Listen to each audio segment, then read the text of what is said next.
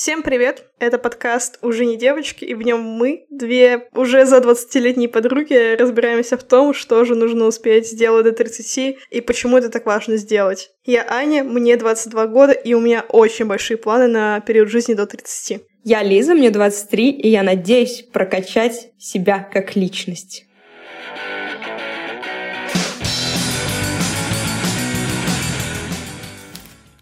Привет, слушатели подкаста «Уже не девочки». В этом выпуске мы будем обсуждать какой-то чек-лист вещей, которые точно-точно-точно, по мнению общества и по мнению автора книги Мэг Джей «Важные годы» нужно 100% успеть сделать до 30, и будем думать о том, успеем мы ли это реально сделать и нужно ли реально это делать.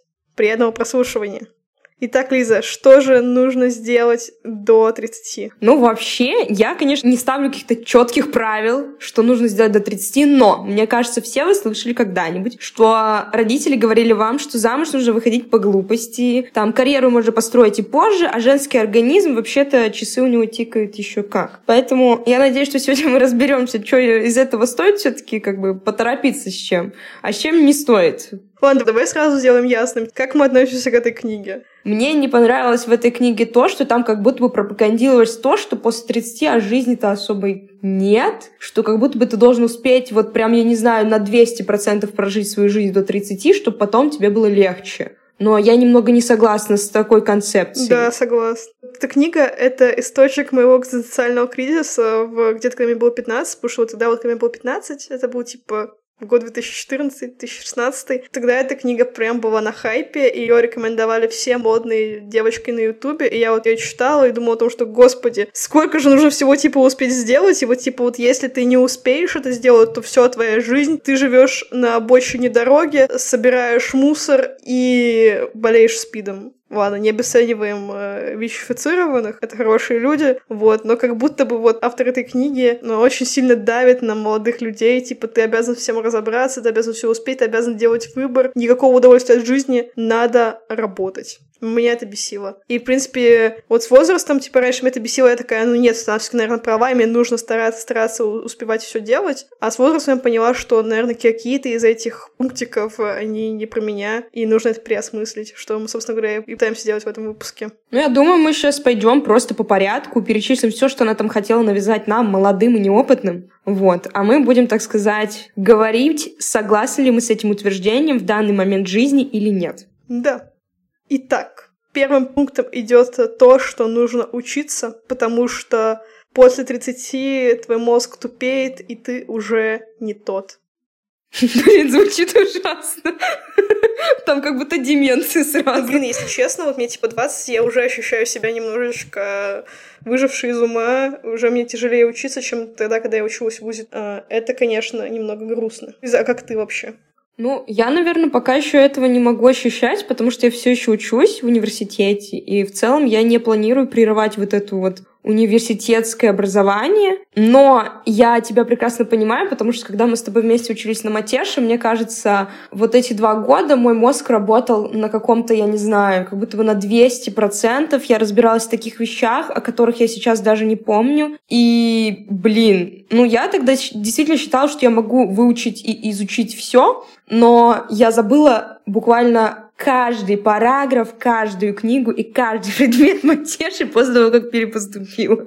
Блин, у меня недавно на работе была ситуация, когда мне нужно было решить систему линейных уравнений. Я такая, господи, наконец-то математика мне пригодилась. И я уже даже, типа, вот этого не помнила, потому что, по идее, типа, ну какая-то вот э, красная, не все математика, все эти уравнения, алгебра, все вот это, и я это уже забыла. Это это да. грустно. Но с другой стороны, мне кажется, это показатель того, что на самом деле высшее образование мне было не нужно с точки зрения именно знаний каких-то. Ну, я скажу, на самом деле, что не совсем согласна с тем, что нужно только до 30 учиться, потому что, не знаю, мой папа поменял сферу деятельности в 45, и он сказал, что это было сделать, конечно, тяжеловато, но возможно. Поэтому, мне кажется, прям грань 30 не, ну, не нужно стоить, но я все еще считаю, что образование в плане университетское, которое классическое, вот эта база, ее нужно получить до 30, потому что, как минимум, после 30 я сомневаюсь, что вам захочется ходить в универ с малолетками. Да, я решила после окончания бакалавриата взять гэп year, потому что я пошла работать, мне было чуть не до учебы, и сейчас этот gap year превратился в два года, и я очень сильно боюсь того, что вот я в итоге там до 30 не получу образование, и я, типа, забью на это, а потом уткнусь э, в ту ступень своей карьеры, где мне нужно будет образование профильное по геймдизайну, а у меня его не будет, и все. Второй пункт, который говорится в этой прекрасной книге, это найдите любимое дело. Честно, я все еще иду на пути, вот просто мне еще долго идти. Мне кажется, очень странно в 20 найти любимое дело. Мне кажется, нужно просто найти те вещи, которыми тебе не противно заниматься и которыми тебе было бы приятно зарабатывать деньги. А, а если это одно и то же? Ну, мне это интересно, мне это нравится, но как будто бы у меня есть в голове такая штука, что это не дело всей моей жизни, что я этим буду заниматься какое-то время и буду, может быть, маневрировать между сферами или около сферы или что-то. На самом деле, блин, я просто как будто бы бросила кубик, мне выпала геймдизайн, такая, окей, но в целом я люблю игры, поэтому я буду это делать, пока мне это не наскучит. И в целом я сейчас тоже с этим согласна, я просто буду делать, пока мне это не наскучит. А, и переходя к следующему okay. пункту, начните строить карьеру.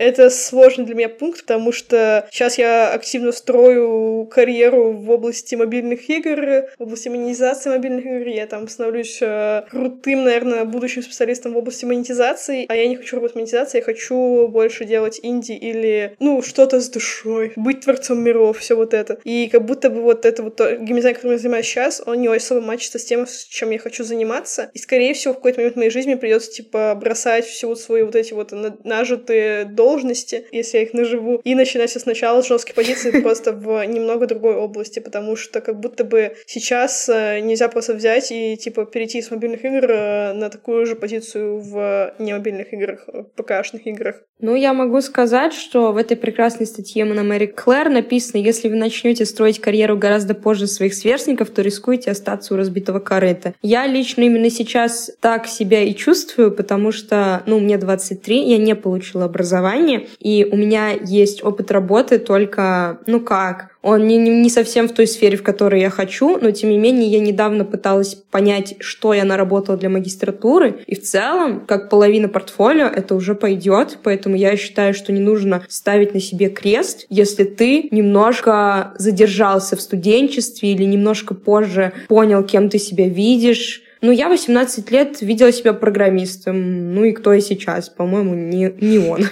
Мне кажется, это нормально, потому что карьера на самом деле, ну, главное просто найти то, что тебе прямо сейчас нравится, и тогда все приложится. Ну, либо, на самом деле, блин, на самом деле не всем вообще нужно строить какую-то карьеру. То есть мне кажется, что люди некоторые живут там на средних должностях всю жизнь, и им хорошо, потому что они реализуют себя в чем-то другом, там, в семье, в детях, в путешествиях. Не обязательно, типа, упарываться с карьерой, потому что на самом деле, ну, карьера — это не вся наша жизнь. Так что в целом все норм. Но с другой стороны, конечно, эти дети, которые работают с 16 лет и уже там, типа, тем лиды в 10, это делает меня депрессивной.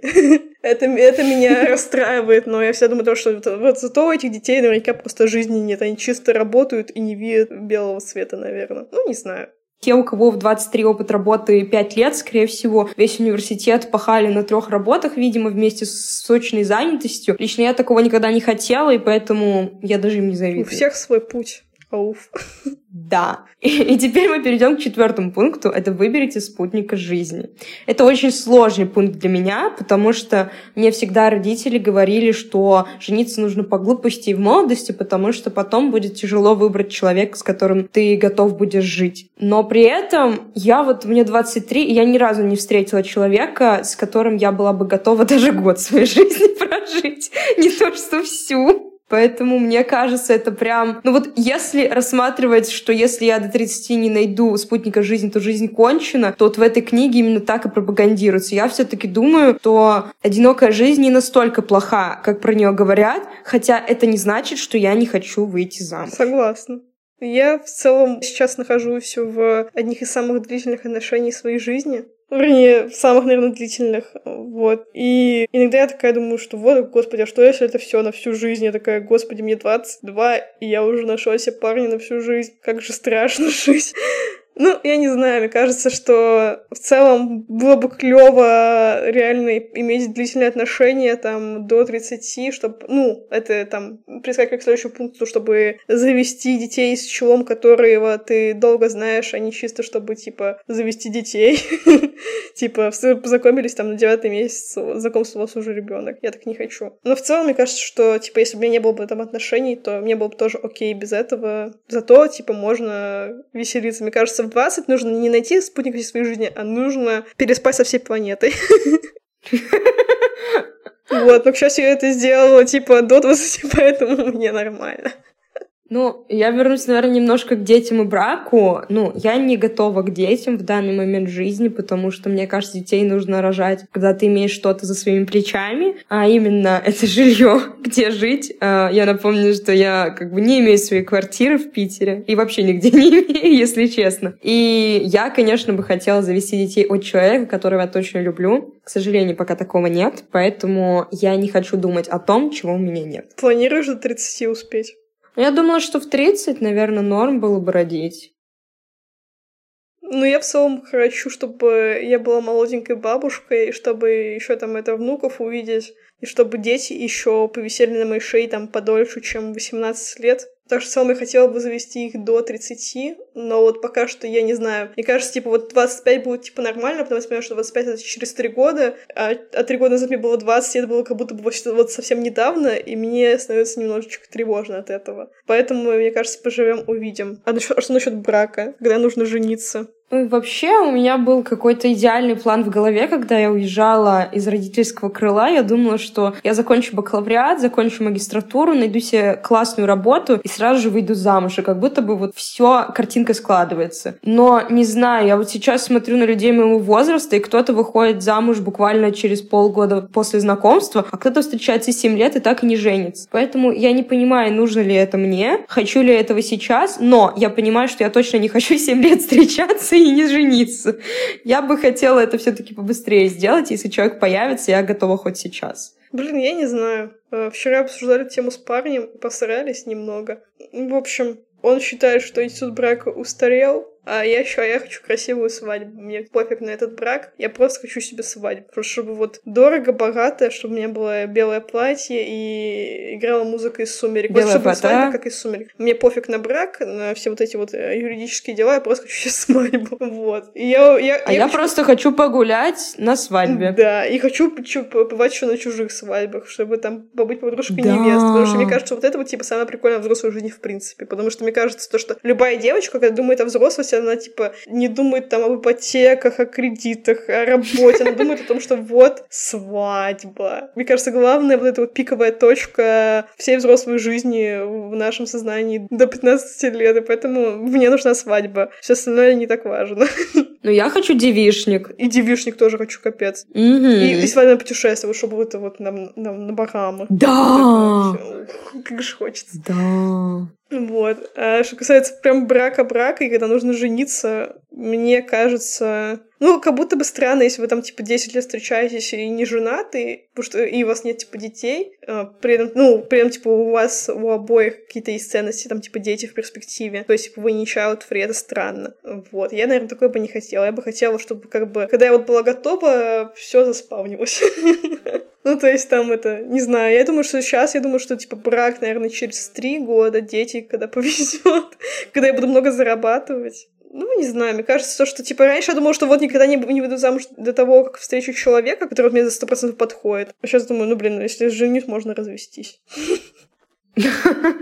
Ну, не знаю, я хочу как-то побыстрее свадьбу после... Ну, короче, не знаю. Мои родители поженились что-то через полгода после знакомства или что-то в этом духе. Ну, я, конечно, не хочу бить их рекорды, но в целом мне бы было достаточно года-двух лет для того, чтобы выйти замуж. Не, просто сейчас я не, хочу жениться, потому что я понимаю, что у меня не будет свадьбы из сумерек на мой текущий бюджет. Это тоже важно. Я хочу себе офигительную свадьбу. Да. Мне не хочется просто там свадьба ради свадьбы. Ну, типа, ради брака. Я не хочу. Не хочу там, типа, сходить в ЗАГС, расписаться, посидеть дома с торчиком. Это хрень. Типа, вы реально обесцениваете институт брака вот такой свадьбы, я считаю. Я считаю, что брак не нужен, если у вас не будет клевой свадьбы с, э, не знаю, с каким-нибудь крутым священником и под музыку из сумерек. Блин, офигеть, у нас такие разные взгляды, потому что я, наоборот, хочу не тратиться на свадьбу, но я хочу потратиться на тусовку, на девишник и на путешествие. Ну, не так хочу потратиться на все, я хочу все. Блин, офигеть. У меня просто пока нет столько денег, и я думаю, что их никогда не будет в таком количестве, в каком бы я хотела. Ну, в целом, короче, да, я хочу вот себе свадьбу, когда я такая думаю, что вот мне типа будет не жалко потратить деньги на свадьбу, или у меня будет настолько богатый мужик, Кирилл работой, чтобы вот оплатить все мои хотелки. До этого пока что не хочу жениться. Ну, тогда получается хорошо, что у меня нет мальчика, то я бы грустила по поводу того, что не могу выйти за него замуж. Ну, блин, да. Это справедливо. Ну, короче, мы немножко застряли на теме брака детей, поэтому мы сразу через три пункта перелетаем на седьмой. Рискуйте менять свою жизнь. И мне кажется, я главный эксперт в этой теме, потому что, опять же, в 18 лет я хотела стать программистом, я отучилась на Матеше два года. Я бросила Матешу, перепоступила на географический факультет, и сейчас я тоже занимаюсь не совсем тем, про что мое направление, то есть мое направление про недвижимость, э, так сказать, недвижимые науки, про территории, то есть, но я не совсем этим занимаюсь, я не совсем этим планирую заниматься, поэтому мне кажется, что я как раз нормально так взялась за эту сферу перемен и нормально так пытаюсь понять, что мне нравится, что меня вдохновляет и в чем я могу быть хороша. Я не особо сильно меняла свою жизнь, кроме того, что я переехала в другую страну и планирую еще переезжать, но пока что не знаю. Здесь в этой статье написано, что большинство значимых событий в жизни значимых людей происходит промежуток между 20 и 30 годами. После этого, типа, мы просто укрепляем то, что мы создали. Это звучит напрягающе. И это, опять же, типа, вот я прожила три года своих 20 э, лет, три года уже получается, и пока что, ну, я чисто начала свою карьеру, я чисто живу жизнь Нормиса, типа, вот начала карьеру после вуза, съехала от родителей, ну и жизнь Нормиса после 22 года — это переехать в Сербию. Не знаю. Пока что я, типа, не особо чувствую то, что у меня какие-то там будут значимые события в промежуток до, до 30 лет. Надеюсь, что они будут. Мне там, типа, женщина-таролог на YouTube предсказала, что вот у меня будет в сентябре, значит, великий прорыв. Я должна приложить всю свою энергию Овна, чтобы добиться высот. Я в это верю. Поработаю в сентябре. Если что, я шучу, но... А может, не шучу, я не знаю. Ну, я на самом деле читала книжку Харуки Мураками, о чем я говорю, когда я говорю о беге, и Харуки Мураками стал писателем после 40. Харуки Мураками хорош.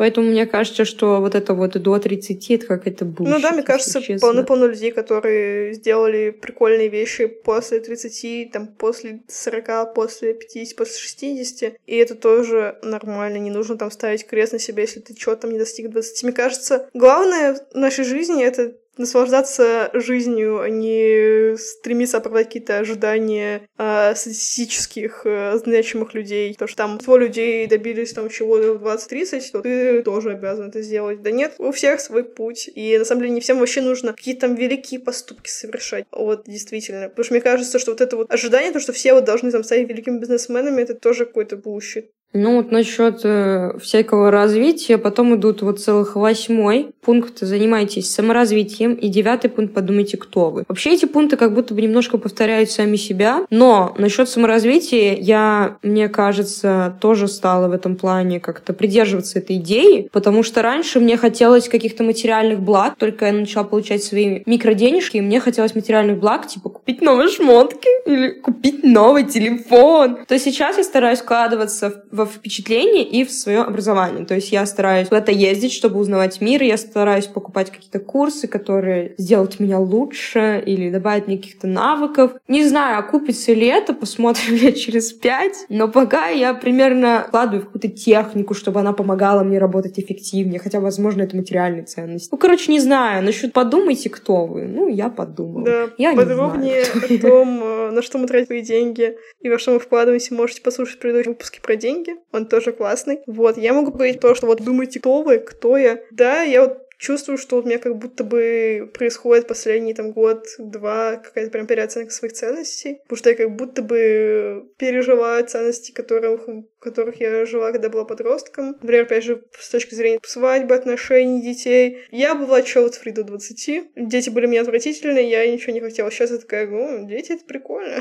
Но мне, да, сейчас, мне кажется, такие... что дети прикольно, потому что я сама хочу быть ребенком, но уже поздно. Скажу честно, пока что у меня дети моих планах фигурируют только так, что, типа, это будет, короче, как я, только маленький, и он будет супер счастливый, потому что я уже больше не могу быть счастливым ребенком, значит, мой ребенок будет счастливым. И я считаю, что это не очень взрослая позиция, но это то, что точно поменялось в моем мировоззрении с тех пор, как я была подростком. А, еще я стала более приземленной, лучше стала планировать, у меня нет больше такого, что типа я просто стану художником, буду голодным художником, буду путешествовать по миру автостопом, не буду думать о старшей мне, будет все шикарно, хочу приключения, сейчас я такая, ну нет, хочу себе комфорт, чтобы мне было где пожить, что поесть, и никаких э, сильных неожиданностей от жизни я больше не хочу. Что немного грустно, потому что я так и не путешествовала автостопом и не побыла бедной. Но с другой стороны... Слушай, насчет автостопа. Я предлагала Ане как-то автостоп, мы про него очень много читали, и у нас был шанс, типа, доехать от Москвы до Питера автостопом.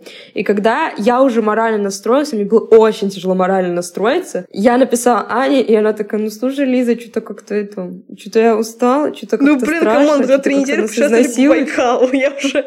И мы будем планировали после трех недель путешествия по Байкалу дальше поехать э, в Москву. Это было тяжело. Ну, просто ты когда это сказала, моя решимость резко улетучилась, я такая, ну ок. Не, когда-нибудь мы обязательно поедем с собой автостопом, я считаю, что это то, что нужно нам успеть сделать до 30. Забились? Да, окей, ладно.